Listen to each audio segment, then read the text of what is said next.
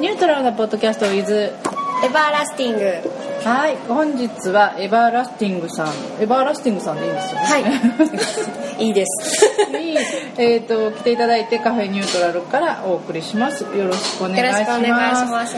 と言いますのも11月2日から25日までエバーラスティングさんの作品展を行いということで今日来ていただきました。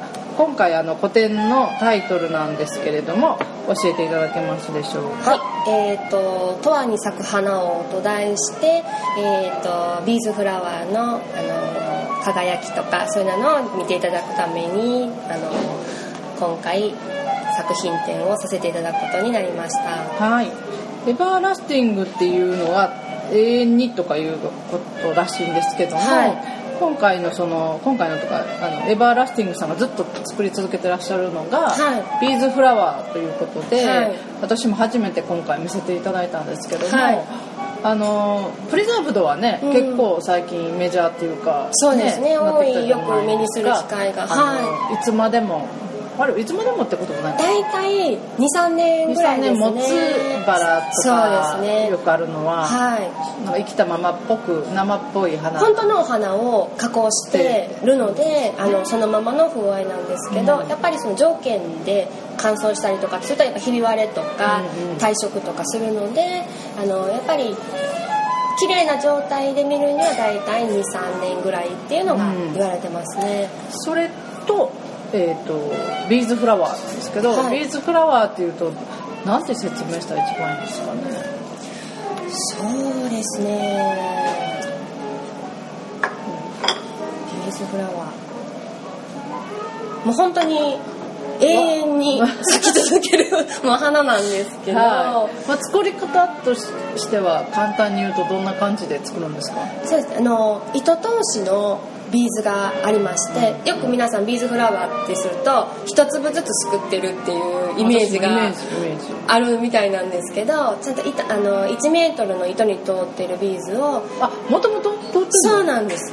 通ってるんです。それがこう2 0センチずつこう束にしてあって一束になってるんですね。でそれをカラーワイヤーに移し替えていってあそれをまた移し替えるそうなんです。ワイヤーに移し替えていてそこから花びらとかガクとかそのの葉っぱとかをずっと作成していくんですけど。よくなんかほらあのパーティーバッグとかで、はい。ビーズのバッグってあるじゃないですか、はいはい。あれはんな感じ？あれはまた別？あれは多分あの手ぐすみたいなので、うん。こう編んでいく多分ちょっと手法が違うんだと思います。うん、まあ本当に花リアルな大きさの花を作成してそれを言ったら何でしょうね。第三のお花みたいな感じですかね。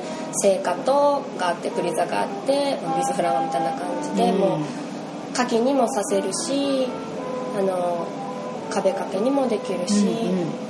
ただちょっとまあワイヤーなのであの形が崩れやすいっていうのはあるんですけどそれはもうすぐに直せるので、うん。はい、後から自分の好きな形にいくらでも直せるのが多分ああ作った後もそうでいいところだと。ア思でではいきる、うんうん。普通のお花はねもうそっちへ向いてしまったらそれをもう修正することはできないんですけど、そうか、はこれはどうやって出会ったっていうか？い、たまたまも、えー、とアクセサリーをあ作ろうと思ってよネットを探してたらアクセサリーを作るんだったらなんかブライダルのそのティアラとかを作ったら楽しいだろうなと思って、それは趣味として？そうですそうです。調べてみたら、はパッてブーケが出てきたんですね、はいはでそれが全部ビーズでできてるっていうのにすごい衝撃を受けて、こんなこうクラフトというのがあるんだと思って、でもういっぱい検索して自分が一番気に入った人に習いに行こうと思って、うん。たら、あのーキャンディーガーデンっていう、あのー下永瀬さんっていうあのもう第一人者なんですけどの日方本で一番みたいな。もう本当に、はい、の方がちょうど開校されてるのがあの地方からも受け入れるっていうのがあって、でそれはどこにあったんですか？大宮の埼玉県の大宮 エバーラスティングさんのご実家は神戸神戸ですそうです。だから毎月新幹線に乗って。すその時はどうしてたんですか？日帰り？日帰りです。はい。家に猫がいるのでもうはい、だから朝8時ぐらいの新幹線乗ってて乗って帰りはもう向こうを 8, 8時とか7時ぐらいのもう夜中ぐらいに着くぐらいえー、すごい。え向こうで何時間ぐらい授業えー、と12時過ぎぐらいに着いて5時ぐらいだからもう5時間ぐらい。あの結構その割と先生がそういうのをすごい考慮してくれて、うん。本当は、えっと、ワンレッスン2時間ぐらいのあれで分けてる午前午後と分けてるんですけどもう目いっぱい入れるまであのいていいよ。いていいよって教えてくれて。すごい。でもいい先生です。本当にねもうなんか私の技術を全部教えてあげるっていうぐらい、もともとえあのビーズフラワー自体はどこからどこで始まったの？い言われてるのはあのイタリアのベネチアの？職人さんがこうやってるその破片が出たのでその奥さんたちがこう集めてそれをこうこうアートというかに作ったっていうのが最初じゃないかって言われてるみたいなんですけどその先生はどこで習った？ニューヨークで。へええー、とちょうどそれがアメリカに渡ってでショーウィンドウとかそういうディスプレイするのにすごいで使われたみたいなんですね。は？はい、でちょうどなんかその旦那さんも転勤でニューヨークに行った時になんかちょうど湾岸戦争の時でうん。なんか外出してはダメみたいな あれがあったらしくてそのお家の隣にビーズフラワーの先生がいらしてうん。でそこへも通って技術を身につけてでこっちへ帰ってこられてで最初はお友達にプレゼントしたりしてるのだったんですけどあのなんか教えてほしいっていう人が出てで今もあのそういうスクールとかで教えられてるんですけども本とかも出されてるので本当にもうすごいあれです。うん。はエバーラスティングさんはじゃあそういうのをやりながらもえっ、とプリザーブドもやったりして、うん。いろんなコラボ的にやっていこうっていう風になったのはいつからなんですか？最近ですね。あのビーズフラワーって基本お花を作るんですね。アレンジをあんまりしないので。あそうか。はい、で先生はアレンジされるんですけどそのレッスンにアレンジっていうのが入ってないんですね。で作っていくうちにちょっとアレンジを勉強しようと思ってプリザーブドフラワーを今年習いに行ってでいろんな知識を入れてるとあ一緒にじゃあこうしたら面白いんじゃないかとか、あのーもっと軽くビーズだけだとどうしてもちょっと重たいのでうん軽くできるんじゃないかとかもっとお手頃にこうギフトとかにとかっていうのもできるんじゃないかなと思ってもうほんと最近ですね、うんここ12ヶ月だと思います 気持ちが向くんですけどはい。でねうちでやっていただくっていうことに、はい。あ個展としては初めてですなん初めてです、はいなのでぜひねいろんな方に見ていただけたらと思うんですけども、はい。どうですか飾られ展示されてみての？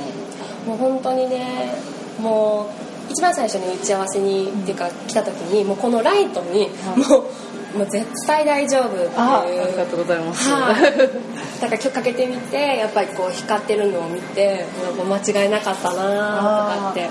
ねやっぱりその光が、ね、ブログとかいろいろされてるので先ほども言われてましたけど、はあのーやっぱりねこう実物と写真とだと特にウェブ上だとは違いますもんね。い違いますね。質感とか。そうなんねはいだからぜひ実物を。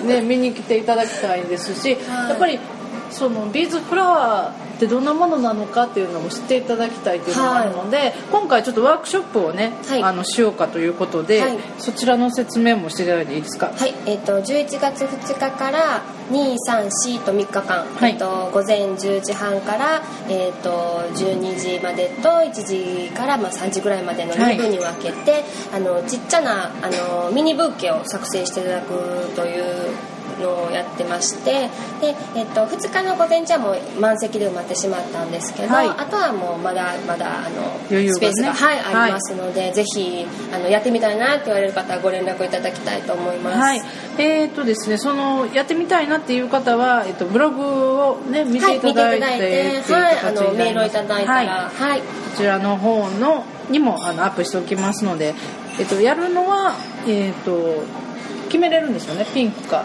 白かピンクか。はい。決めていただいて、はい。それと、えっと、先生に教えてもらいながら作ってその後コーヒーと飲みながらはい。ちょっと楽しくおしゃべりをして。はいおしゃべりをして、はい。それで、えっと、2650円ということに、でケーキがあの一緒に食べたいという方はもう3000円で。はい、はい。ということになっております、すごくねあの初心者でもできますか？できます。はい。不器用な人でも全然大丈夫。全然大丈夫。でこれからはまた教室もね始めていきたいということで、今準備中なんですよね。はい。